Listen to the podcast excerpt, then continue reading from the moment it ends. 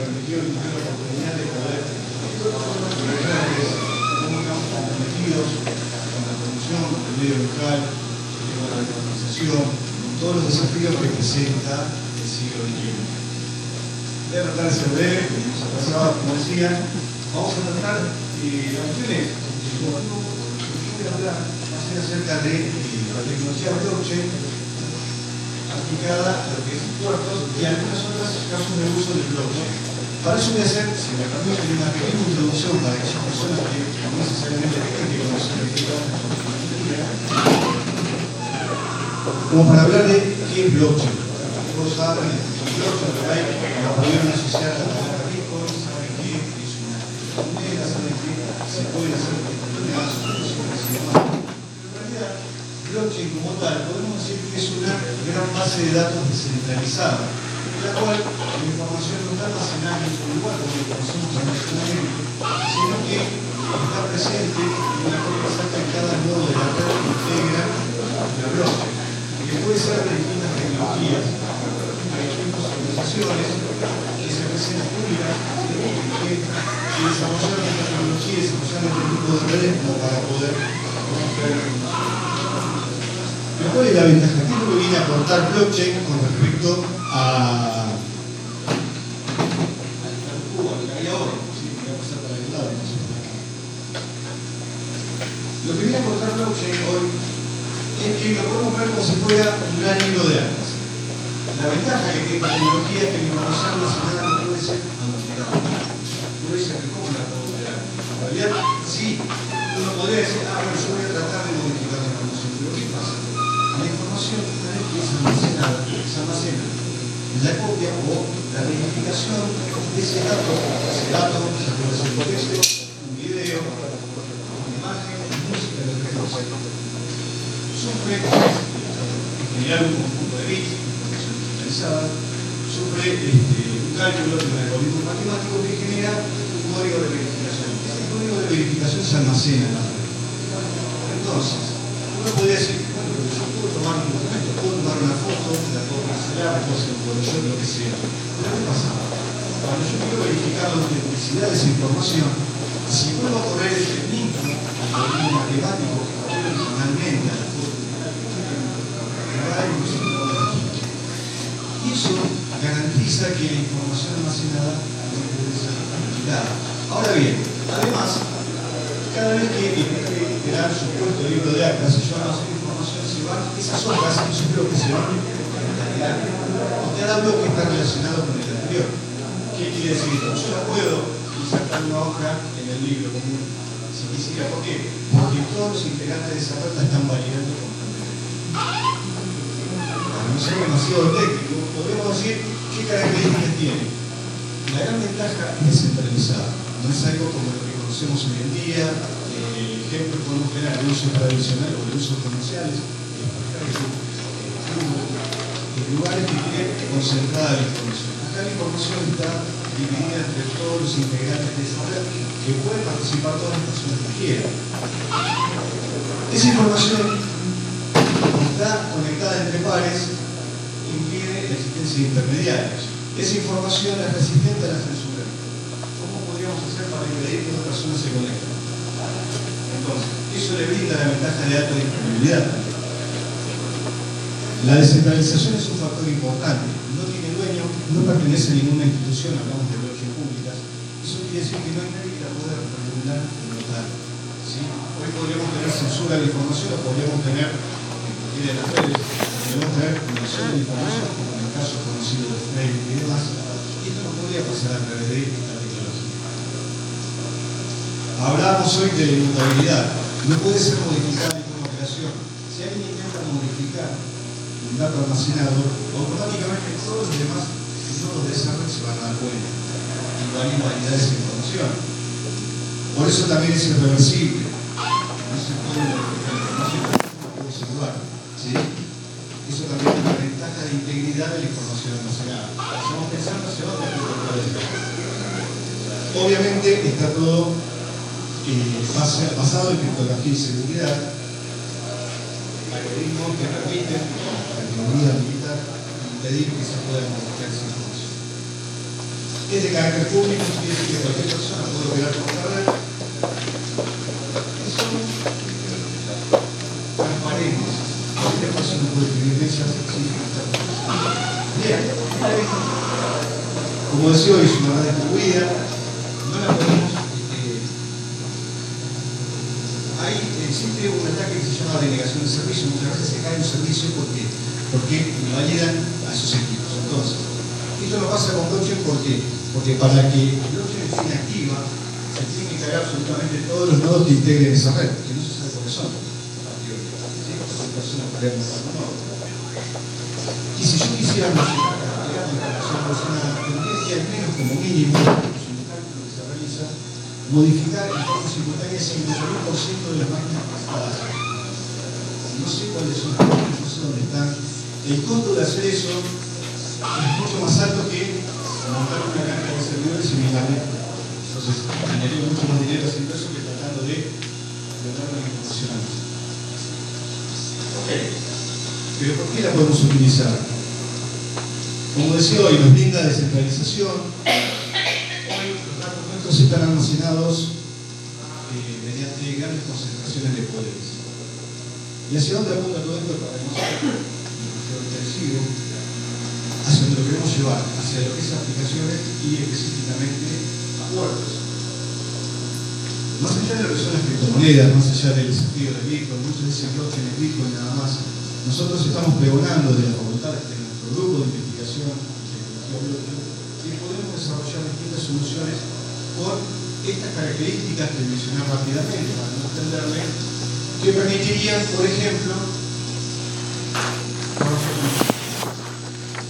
si vemos este gráfico que representa lo que sería la logística, el transporte de mercadería, está este, compuesta por un gran número de actores, fabricantes, transportistas, clientes, depósitos de carga, etc. Mucha mercadería, muchos papeles en tránsito, mucha burocracia involucrada y altas posibilidades de que la información se pueda perder, pueda ser adulterada y demás. Si nosotros pudiésemos montar todos estos servicios sobre tecnología blockchain, podríamos solucionar uno de los grandes problemas que se dan hoy en día, que es el problema de confianza. El problema de confiar en que ese documento que yo estoy recibiendo es un documento fehaciente y no fue adulterado, que esa mercadería es la mercadería que yo específicamente pedí, que esa mercadería no sufrió ningún tipo de, de modificación, no perdió su cadena de frío, todos los requerimientos y recaudos que necesiten tener.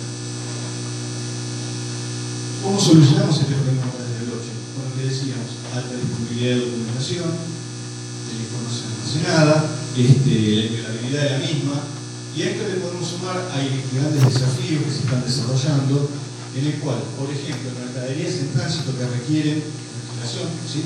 Y inclusive en transporte en alta mar, se requiere que constantemente se esté censando que esos contenedores no pierdan la cadena de frío. Hoy tenemos el estado de la tecnología tal que podemos implementar dispositivos de IoT, o sea, dispositivos conectados a Internet, que automáticamente puedan censar, por ejemplo, la temperatura e ir registrando esos datos, esas mediciones en la blockchain. ¿Qué me garantizaría registrar ese dato en la blockchain de acuerdo a lo que dije hoy? Si yo sensé, si el dispositivo sensó una temperatura determinada y la almacenó, esa información nadie la puede modificar. Entonces, el destino final de esa mercadería, de ese contenedor, podría llegar a verificar todos los controles, todas las mediciones de temperatura que tuvo ese producto, ese específico contenedor, y asegurarse de que no fue modificado. ¿Qué nos da esto? Nos da transparencia de información y genera confianza. Es lo que tratamos de solucionar como un gran problema que hay hoy en día en la interacción entre personas. Como decía, el beneficio, podemos conformar un registro digital fidedigno del proceso de entrega, sabiendo que lo que yo estoy verificando es algo que no pudo ser modificado, que cada vez que un actor intervino y registró esa documentación, esa documentación no pudo ser modificada, forma automática el seguimiento del envío y de los pagos realizados, blockchain permite algo que se denomina smart contract, o sea, contratos inteligentes. Se pueden programar, es un paradigma nuevo, cuesta a veces entenderlo, en el cual yo puedo programar reglas que se van a cumplir en forma automática cuando se certifiquen que se van dando los pasos requeridos. Si este, un contenedor pasa por un determinado control, ahí puede haber un contrato inteligente que se encargue de verificar esa información y si cumple con eso, pagar los impuestos necesarios y que el trámite continúe, todo de forma automática, sin intermediarios. Obviamente, realizar el seguimiento a través de toda la cadena de envío de ese producto, almacenar el resultado de manera inalterable, como dijimos hoy, y de esa manera las empresas podrían verificar a qué hora llegó un container o dónde va en tránsito y sabiendo que esa información no puede ser modificada. Si nos fijamos un barco en tránsito, está asociado a cualquier mercadería, en tránsito está asociado a miles de documentos, certificados de origen, listas de bultos, pólizas de seguros, certificados sanitarios, letras de crédito, etc. Miles de documentos, los que están más en el tema lo saben mucho mejor que yo. Eso que nos genera altos costos administrativos. Decían de información y algunos medios dicen que hay hasta el 20% de costo administrativo no sé si están así, lo sabrán mejor este, los que están en el mundo. Pero si yo pudiese, a través de la implementación de la tecnología blockchain, reducir el costo administrativo, tendríamos, además de un transporte más eficiente, más económico, que el envío de mercadería de un punto a otro. ¿Cómo? Utilizando estos contratos inteligentes que decía hoy, que pueden incluir toda la información necesaria y la documentación y que se activen las operaciones en forma automática a medida que se van cumpliendo las condiciones preestablecidas y ningún actor puede intervenir acá. El contrato inteligente se va ejecutando automáticamente. Ahora uno diría, ¿cómo hace ese contrato inteligente? ¿Cómo hace ese programa para pagar un impuesto este, que tiene que ocurrir al cumplir un determinado este, proceso? Ok, existen las bicicletas virtuales. Más tarde, mi compañero Pedro va a contar, va a hablar de las criptomonedas y va a mostrar que realmente existe, como tenemos el concepto de la billetera tradicional, existe la wallet virtual que nos permite almacenar criptomonedas. Ok, estos contratos inteligentes tienen acceso a esas billeteras virtuales, esas cuentas electrónicas y pueden producir los pagos en forma automática. Y de esa manera vamos automatizando un montón de pasos y procesos. ¿Cuál es el beneficio? La reducción del costo de transporte de mercadería que se deriva de la intermediación. Si hablamos de la supply chain, de la cadena de suministros, también vemos que intervienen un montón de actores en el medio y tenemos formalidades como importaciones, entregas, trazabilidad, etc.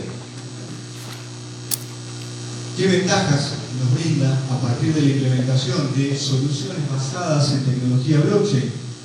Reducir los tiempos de tránsito y envío. Bien. Si yo puedo automatizar este proceso de control de la documentación, me aseguro de que una mercadería va a salir de puerto se cumple con todos los requisitos predeterminados, si no, no va a ser liberado ese contenedor. Eso va a hacer que ningún paso intermedio sufra una demora hasta llegar a destino.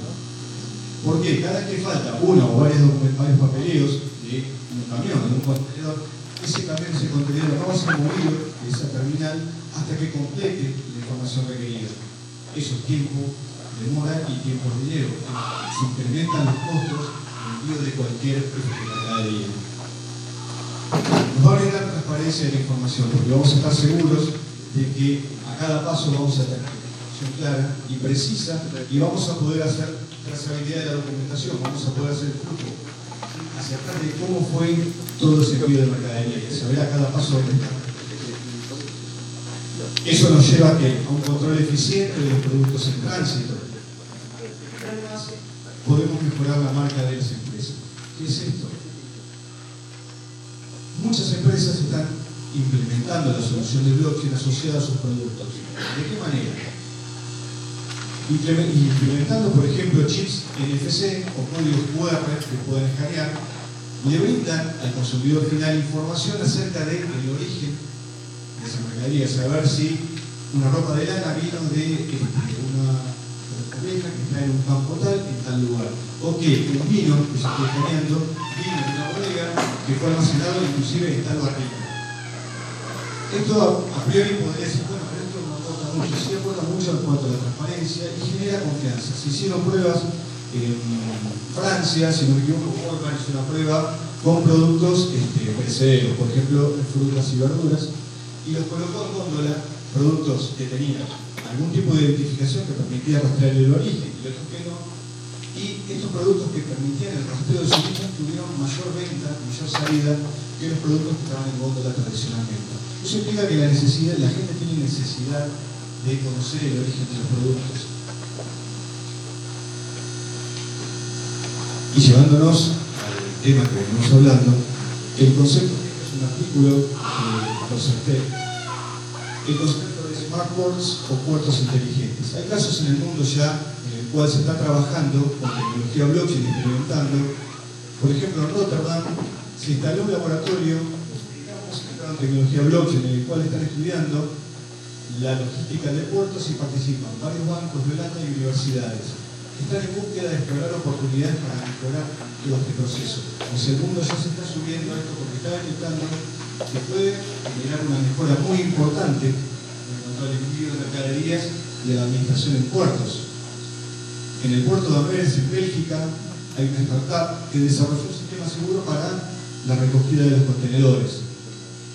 Y esto ya está operativo en una terminal PCA de eh, Mars, la compañía más grande de contenedores del mundo, junto con IBM, desarrollaron un sistema de rastreo y monitoreo de trailers cual pueden ellos rastrear contenedores en tránsito, esto que contaba hoy de utilizar dispositivos IoT, el de las cosas, como para poder inclusive hasta hacer un rastreo de la medición térmica de los contenedores y demás. En Argentina presentaron su solución en el 27 Encuentro Nacional de Logística Empresaria. O sea que ya en Argentina también lo están presentando este producto, lo basan en Hyperledger, que es otra de las tantas blockchain que existen. En Argentina tenemos empresas que se están sumando a este desafío. Tampecno es una empresa local de La Plata que está trabajando en la plataforma de digitalización completa del proceso de seguimiento de órdenes y la generación de smart contracts como para poder automatizar los procesos de verificación y pago de certificados. O sea que vemos que este, inclusive el desafío fue tomado por empresas locales y todos estamos tratando de generar beneficios basándonos en esta tecnología. Si hablamos un poquito más y nos entendemos en cuanto a qué beneficios le podría brindar esta tecnología a los gobiernos, podría permitir, hablábamos hoy, disminuir la carga burocrática de cada trámite. Eso mejoraría la experiencia del usuario con respecto a la administración pública. Ejemplos del mundo. Por ejemplo, Dubái anunció recientemente que en el 2020 la mayoría de sus documentos van a estar almacenados en la blockchain. Hay otras experiencias. Suecia, México y Brasil efectúan pruebas con el registro de la propiedad. ¿Para qué? Para mantener no solamente de forma inalterable, sino que si yo puedo generar contratos inteligentes para la compra-venta de propiedades, podría inclusive este, reconvertir, no hablemos de eliminar los intermediarios, sino de reconvertir el trabajo. Hoy un compañero hablaba que este, el gran desafío es subirse a la nueva tecnología. Bien, no viene a reemplazar el trabajo de las personas. Lo que hay que lograr es que si un trabajo intermediario puede ser automatizado, bueno, esa persona que empieza el trabajo repetitivo manual, ¿cómo puede reconvertir su tarea para poder aportar esta solución? Ese es el gran desafío de las empresas y de los gobiernos. Y muy importante, hay un programa, el Programa Mundial de Alimentos de la ONU, el PMA, que generó una modificación en blockchain, se llama Building Blocks. Y es una variante a través de una blockchain que se llama Ethereum, en el cual se generan eh, beneficios para los refugiados y se les entrega dinero en una eh, billetera virtual, en una wallet. Ahora, ¿cómo hace para que un beneficiario, un refugiado, pueda llegar a ser alrededor de este beneficio. En este caso, con este programa realizan un escaneo de hecho para verificar que es la persona. Una vez que verifican que es la persona, le transfieren este valor en criptomonedas y mediante un contrato inteligente este dinero, este equivalente dinero en criptomonedas, solamente puede ser utilizado para adquirir alimentos, educación, medicamentos y vestimenta. Entonces también se evita el desvío de esos fondos. Ban Ki-moon, ex secretario general de la ONU, había estimado que se perdía desde el origen del destino de fondos para ayuda a refugiados un 30% en el camino derivado de gastos administrativos, de trámites burocráticos, intermediarios, de corrupción. O sea que este tipo de soluciones también vienen a aportar transparencia y reducción de todas estas cuestiones que hacen que inclusive la ayuda este, no llegue como debería ser. Por último, acá nuestro caso de aplicación. Nosotros desde la universidad estamos impulsando y, tratando de generar conciencia en el gobierno que si también podemos sumar el desafío de esta tecnología a lo que es la transparencia. Sabemos que hay casos de títulos, cada tanto aparecen este, noticias policiales en las cuales hay personas que otorgan títulos que no son, son que son sistema, bueno, es una broma programa, es un genérico, es terrible.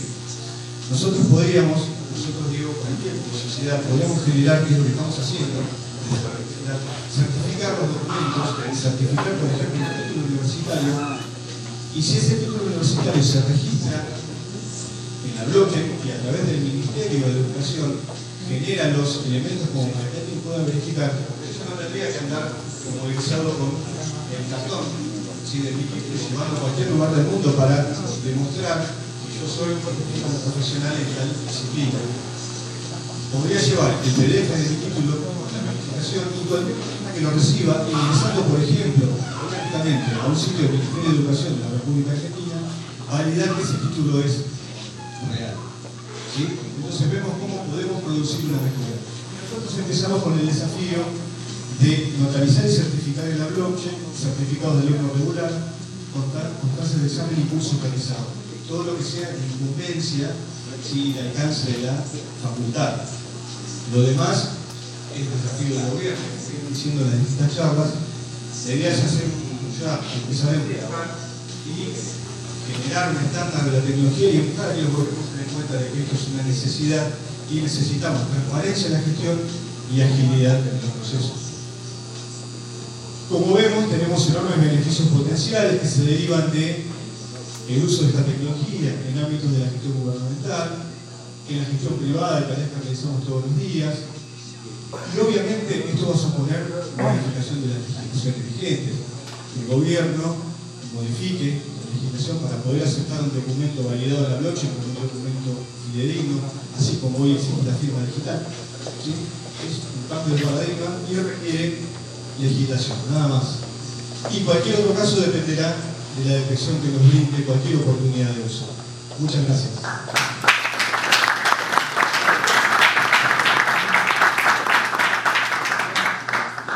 Muy bien, para seguir con las presentaciones vamos a escuchar a Horacio Cardoso de la Universidad del Este y a Diego Vilches de la UTN La Plata. Si podemos también adaptarnos un poquito al tiempo llamados, Es facilísimo, después de haber ensayado una presentación, eh, empezar a recortar, pero vamos a hacer todo lo que se quiera.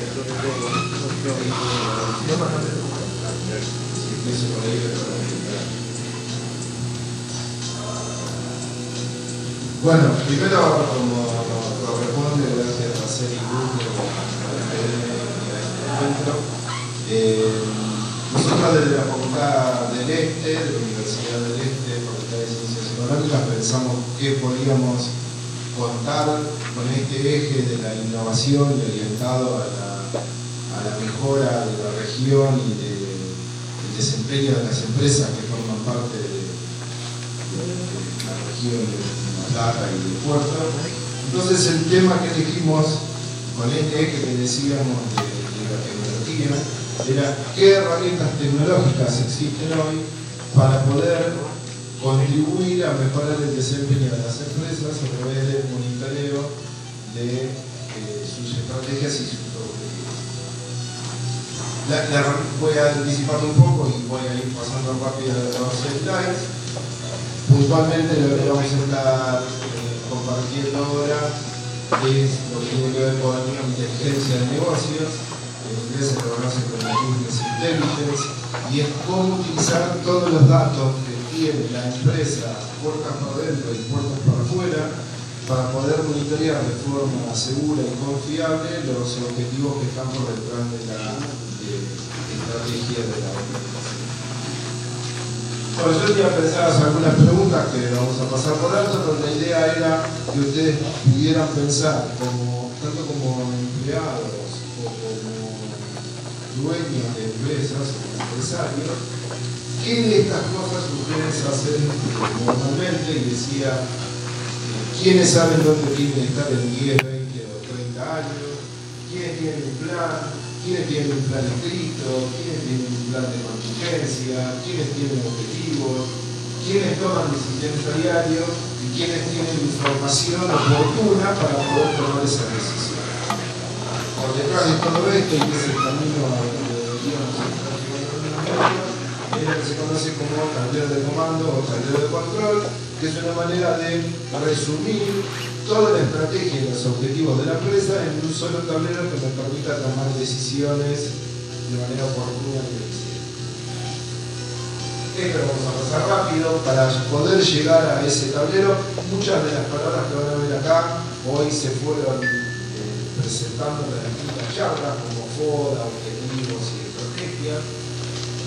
Por lo tanto, si yo estuviera analizando una empresa que quiere tener quiere hacer uso del puerto de la plata, quiere aumentar sus exportaciones, deberíamos empezar con un análisis de la industria, analizar los competidores, realizar un análisis de un modelo que se llama CAMA, hoy, realizar un análisis interno de la compañía, hacer un FODA, que hoy muchos descargaron mostraron el FODA que tenían ellos, hablar de visión, misión, también fueron temas que se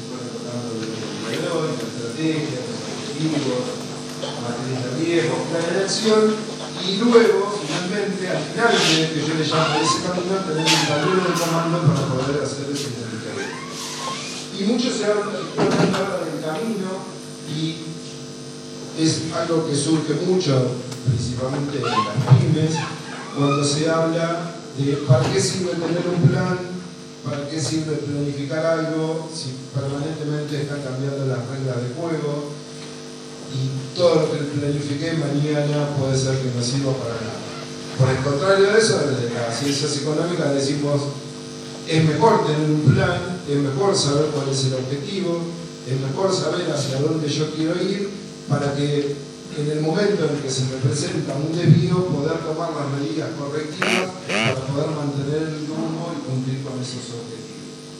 Porque generalmente uno se imagina que este es el camino, que nos permite llegar a nuestros sueños, pero lo que suele pasar es que nos vamos encontrando con caminos que son un poquito más complicados, lo que son más difíciles todavía. Y generalmente pasa esto, yo tengo un plan, sé dónde quiero llegar, pero la realidad es muy distinta de lo que me había imaginado. Si en ese contexto y en ese panorama yo no sé dónde se producen los desvíos respecto de mi objetivo, va a ser mucho más difícil lleguemos a un acuerdo. Tener un plan de contingencia también es algo que siempre es no solo tener un plan, sino tener dos planes. Y esta es otra cosa que es muy importante, que se resuelve con una palabra que se escriba.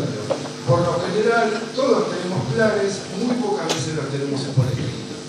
Muchas veces los objetivos de las empresas están en la cabeza del empresario, pero no siempre están plasmados en un papel y están al alcance de todos los que forman parte de esa organización.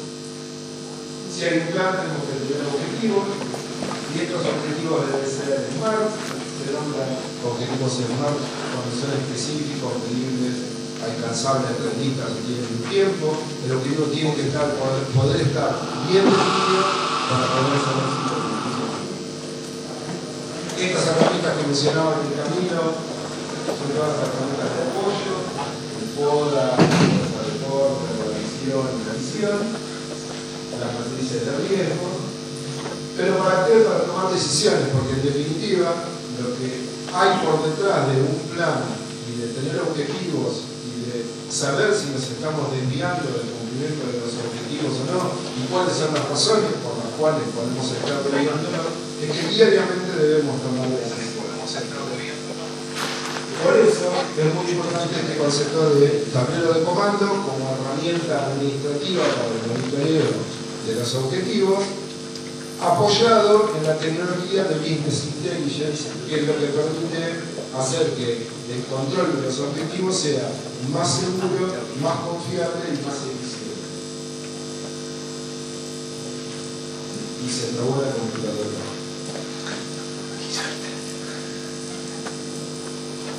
Bueno. Entonces, ¿de dónde viene el tablero de comando? Lo más fácil es verlo con el tablero de un auto. El auto tiene ese tablero no porque sí, sino porque el que lo diseñó sabe que necesita monitorear determinadas cuestiones porque si no, no funciona el auto. Y se prenden determinadas alertas, por ejemplo, cuando falta aceite, porque que a un auto le falte aceite es complicado para el rendimiento del mismo. ¿Y por qué el tablero del auto tiene esas 10 luces? Porque son las que son necesarias para garantizar el correcto funcionamiento. Ahora, si vemos un avión, tiene más lucecitas y más botones y más controles. ¿Por qué pasa esto? Porque el avión necesita ningún botón, ninguna luz del tablero de un avión están ahí de gusto. Están ahí porque son las variables críticas. El tablero de comando aplicado análisis y al seguimiento de la estrategia de la empresa, lo que pretende es tener identificados las variables críticas que van a hacer que yo pueda monitorear y cumplir con mi estrategia. Bueno, el tablero tiene distintas perspectivas, sirve para enlazar la estrategia con los objetivos. Me voy a adelantar un poco. Y hay una cuestión que es muy importante, generalmente uno suele ver que este monitoreo de los objetivos se basa en utilización de planillas de cálculo. Todos los que somos de alguna manera de las ciencias económicas, Excel es nuestro gran amigo, pero hay herramientas informáticas que son mucho más seguras que Excel y por eso hablábamos de la inteligencia de negocios, que hay muchos proveedores en soluciones gratuitas, que son pagas, ejemplos son Power BI, Microsoft, Tableau, QuickView, ClickSense, distintas herramientas que nos permiten hacer este monitoreo y enlazar desde los objetivos más esenciales de la empresa hasta el cumplimiento de los objetivos. Así es como se vería un tablero de comando, ya no del auto o del avión, sino de las variables críticas que necesita monitorear esta empresa para poder Y los semáforos, que también son muy utilizados en medición de objetivos, para saber cuándo el desvío está en, rojo, en amarillo o en verde. Este sería otro tablero de comando un poco más eh, sencillo, también aplicando los colores del semáforo. Por lo tanto, ¿cuál es el desafío? Poder tener una estrategia, no solo tener en la mente o en la cabeza de los funcionarios o de los propietarios de la empresa o de los empleados cuál es el plan, sino tenerlo por escrito y poder resumirlo de alguna manera en una hoja a cuatro. Que todos los días yo pueda tener arriba de mi escritorio un informe con un tablero de comando con 20 indicadores, 5 indicadores, los que fueran necesarios, para asegurar que estamos dando los pasos correctos para cumplir con la estrategia de la empresa. Por lo tanto, para que las empresas puedan tener éxito y mejorar su, desempeño, necesitamos tener un plan o dos, ¿no? por esto del plan B que hablábamos hoy, analizar el negocio, tener objetivos medibles, poder definir el tablero de comando, poder monitorear el cumplimiento de estos objetivos y utilizar las herramientas tecnológicas que están disponibles para darle el mayor potencial al uso de la Bueno, dice, sí.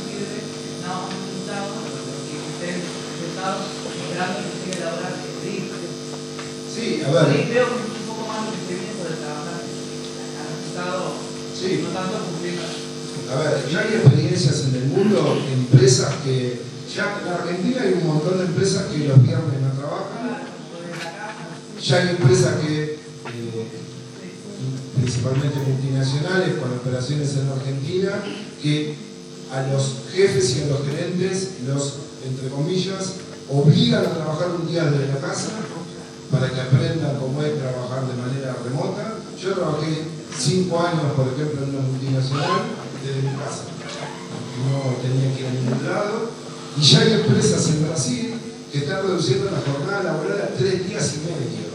Y los resultados de las empresas cada vez son mejores.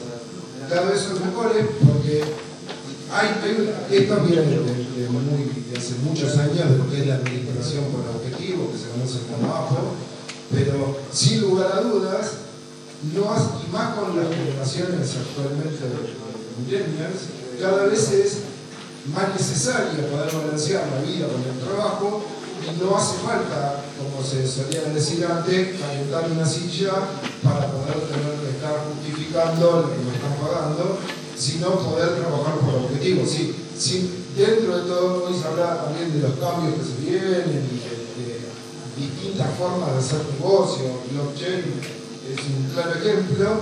La- no solo van a cambiar los trabajos, sino van a cambiar la forma en la que la gente trabaja.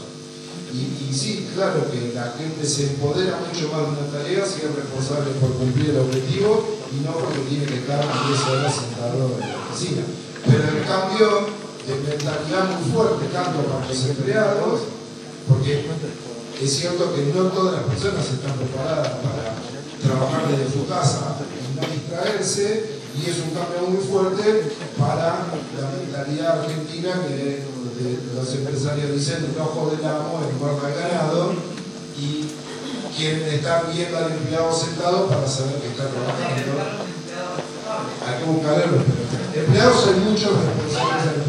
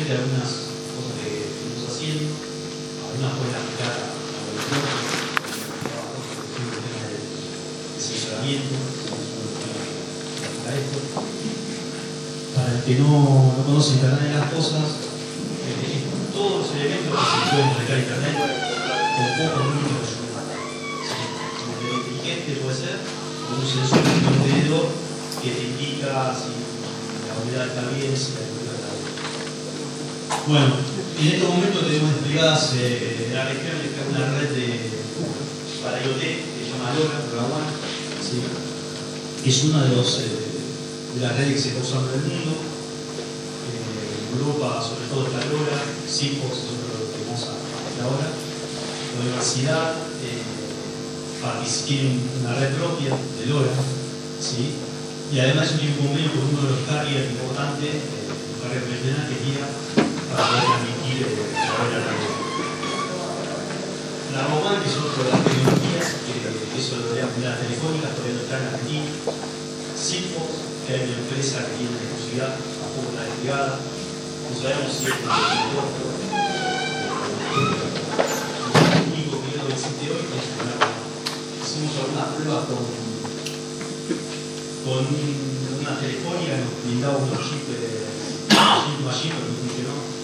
Así que por ahora el único momento es la Roman, vamos a dar un ejemplo telefónico que hicimos pruebas y está funcionando. Acá tenemos el mapa de la región, ¿sí? los puntos azules se ve eh, es donde tenemos nuestros el oro, los verdes es el carrier regional, incluso los tenemos cubierto los partidos de la plata, no sin Ensenada, en realidad. Así que está la cobertura de una región, eh, está reflexionando, está colocando en las ciudades por ahora. Pero bueno, para los que no son de informática, eh, LoRa es un, protocolo de comunicación que nos permite enviar a larga distancia ¿sí? Eh, paquetes con muy bajo consumo. ¿Qué es muy bajo consumo? Nosotros nos hemos puesto un sensor en, en la última boya del puerto de La Plata, ¿sí? sin energía solar, solamente con una batería, nos duró una semana. ¿sí?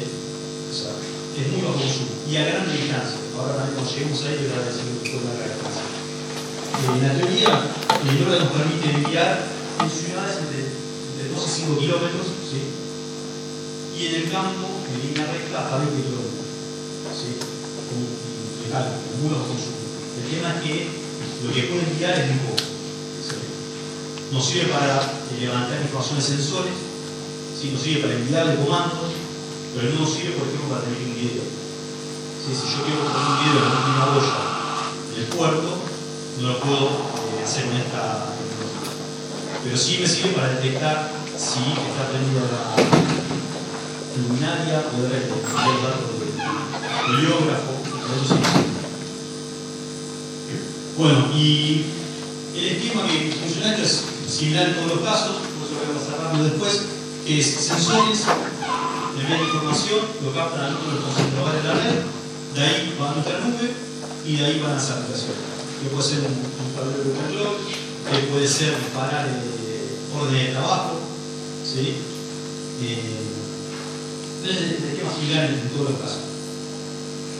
Uno de los casos de, de, de, de éxito que hicimos fue con eh, empresas locales de luminarias. ¿sí? Las luminarias eh, que se colocaron en Argentina son sin inteligencia, las luminarias LED. Nosotros hicimos un nodo para entender con inteligencia. ¿Qué es inteligencia? Saber si la prendida apagada, la inderizarla, que es elevar o bajar la potencia de la luminaria, saber la temperatura interior, porque eso tiene una temperatura que si se excede se puede el, los componentes. Además de eso, solo le agregamos sensores de calidad de aire, de temperatura y humedad ambiente, ¿sí? eh, sensores de movimiento, que puede hacer esto en una ciudad, en lugar de prendida, como vemos en La Plata, por ejemplo, al 100%, podemos bajar la intensidad de la unidad al 50% y si alguien va caminando, su intensidad. Bueno, eso se desarrolló por completo ahí en el laboratorio. O sea, ahí son ejemplos de dos proveedores diferentes, uno del Chascomús, otro acá de la zona de La Plata. El esquema es similar al otro. Aquí un tema importante a recalcar es el tema de las órdenes de trabajo. Que esto que se desarrolló para acá se usa también en el tema de tener cámaras. Un costo importante que tiene es ir a verificar si algo está funcionando o no. Con este esquema uno puede avisarle cuando algo de funcionar en el caso de las cámaras chequear si puede funcionar porque falta energía eléctrica, también se falta que algún, algún técnico a ver el lugar, sino que tiene que trabajar en el app. Eh, puede chequear si hay actividad, está prendida la cámara, no tiene red. ¿sí? Eh, bueno, es un ahorro de, de costo. Para todos estos eh, ejemplos que vamos a dar ahora, desarrollamos un software que se llama Nexus, que es un concentrador. da información de dispositivos eh, y eh, nos va marcando en el mapa eh, aquellos que tienen problemas. Desde ahí se puede ejecutar determinados comandos, encender, reiniciar, ¿sí? y lo usamos en todos los sistemas que, tenemos. Hay otros eh, software de estilo que estamos empezando a usar, que es uno de, de Unión Europea, pero todavía no está funcionando. Bueno, acá hay un video de cómo se prende y apaga la lámpara, vamos a pasar. Eh, el tema de calidad de aire lo, estamos trabajando con eh, la Facultad de Ciencias Exactas, con uno del laboratorio que se llama CIMA. Ellos tienen equipo para monitorear calidad de aire, son muy costosos, 10 mil dólares, 100 mil dólares. Es difícil distribuirlo por toda la ciudad. Lo que estamos haciendo es con componentes de bajo costo, hay una correlatividad entre lo que toman los componentes de bajo costo con los que son certificados y distribuir el bajo costo y si vemos alguna alerta, llevar el, el, el equipo certificado. ahí hay, están juntos los equipos certificados por los costos. Eso es lo que hicimos en el, el del lanzamiento del puerto, esa es la olla, que está a 10 kilómetros más adentro. Ahí llevamos un equipo con una antena sin ganancia, ¿sí? una antena no necesitaba ninguna potencia extra, eh, no es direccionada, y empezamos a mandar paquetes en una semana, mandamos mil paquetes de datos. Los mil paquetes eh, llegaron a todos los metros que tenemos en La Plata, según son más de 20 kilómetros, llegaron. Y lo que nos pareció raro fue que algunos paquetes llegaron a la ciudad de Buenos Aires, ¿sí? o sea, con una, un aparato así, con una, una batería celular, íbamos a mandar paquetes que se agarraban un cabo en Montevideo, y de los mil paquetes, dos paquetes llegaban a Ultramillos. ¿sí? Lo cual nos demostró la potencia de esta tecnología LoRa que excedió lo que nosotros pensábamos. Eh, y teníamos uno también con el espejo de agua, que no fue un impedimento. Ahora vamos a tratar de, estamos haciendo un acuerdo con la Universidad de Quito para ir a selva y también la tecnología para ver si qué pasa con las cuestiones de selva de, de montaña. Pero bueno, acá fue un éxito lo que hicimos un esta la estamos usando con el control de bombas de agua. ¿sí? Esto lo hacemos con municipalidades, con su propia bomba, o con eh, la empresa de agua de Buenos Aires, eh, que es enviar información del estado de la, agua. Hay lugares donde eh, por, por, celular no, se llega, y con esta tecnología, por un gateway, cubierto alrededor de 20 kilómetros alrededor. Aquí no es el mismo. Otro tema con las mismas características también desarrollamos un, prototipo para poder gestionar la red de semáforos. ¿Qué es gestionar la red de semáforos? Mismo, saber si funciona, si no funciona, si está inclinado, choque, eh, y poder hacer ondas verdes eh, a, a, demanda. Por ejemplo, hay, hay que evacuar un sector de la, de la ciudad, se pone onda verde para salir. O tiene que entrar el equipo de emergencia, hacer una onda verde a medida que va pasando el equipo de emergencia o las fuerzas de seguridad el mapa de inteligente. Se desarrolló lo mismo para el contenedor de basura, eh, la misma tecnología. Y otro tema que les puedo mostrar también que está en la tecnología, lo estamos usando en el deporte. Eh, hoy en el deporte se, se mide mucho, ¿sí? y ahí vimos muchas de las cosas que estamos hablando. Tomar muestras, sino integrar información, usar algoritmos de machine learning, data, eh, hacer tablero de control con, con Big Intelligence, como todavía la persona que le puso antes. Eh, y esto, eh, todas estas cosas terminan siendo claras. ¿sí? Con esto de, de, de, poder monitorear a los jugadores, de ver el rendimiento, el show físico, de lesiones, y eso es muy También, bueno, desarrollamos algunos elementos propios, porque la región cara quizás las de profesionales los tienen, pero no pueden poner divisiones inferiores, no pueden usar los clubes amateur, o rugby, fútbol amateur. Así hicimos algunos propios. Eh, también trabajamos con el campo. Eh, por LORA tuvimos un proyecto en Ghana que habíamos de desarrollar, que era ubicar en grandes dimensiones a las vacas usando la tecnología LORA en lugar de GPS. Eh, GPS tiene mucho consumo en este lugar uno puede triangular y ver eh, dónde está una vaca con una presión de 100 metros. Estás en un campo 100 metros, te alcanza por la vaca a la vez. Si estás en la selva, 100 metros no. ¿sí? Y también se está trabajando con la facultad de ciencia veterinaria, pero ellos quieren medir cómo se mueven socialmente las vacas, entonces se logra día para ubicación exacta, como poner bajo se todo. Eh. Lo más rápido posible, espero que se haya entendido, pero generalizados. Muchas gracias.